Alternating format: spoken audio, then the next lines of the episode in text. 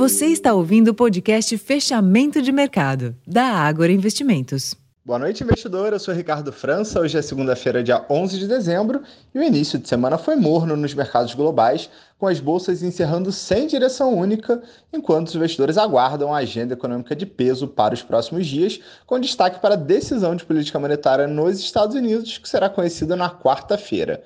Embora seja amplamente esperado o anúncio de manutenção dos juros, a expectativa é por qualquer eventual sinalização que venha a ser dada pela autoridade monetária em um momento em que há grande volatilidade dos juros de longo prazo por lá.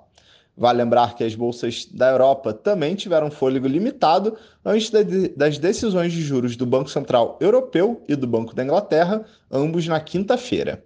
No Brasil, o dia também foi fraco nos mercados, com o giro financeiro reduzido. Ao final do pregão, o Ibovespa tinha leve queda de 0,14%, sendo negociado na casa dos 126.916 pontos, com um volume negociado de apenas 16 bilhões de reais. Nos demais mercados, o dólar avançou 0,2% aos R$ 4,94, enquanto os juros futuros tiveram oscilações contidas. Por aqui, a expectativa é pela divulgação do IPCA referente ao mês de novembro amanhã e também pela decisão do Copom na quarta-feira. No caso do Banco Central Brasileiro, projetamos novo corte de meio ponto percentual na Selic.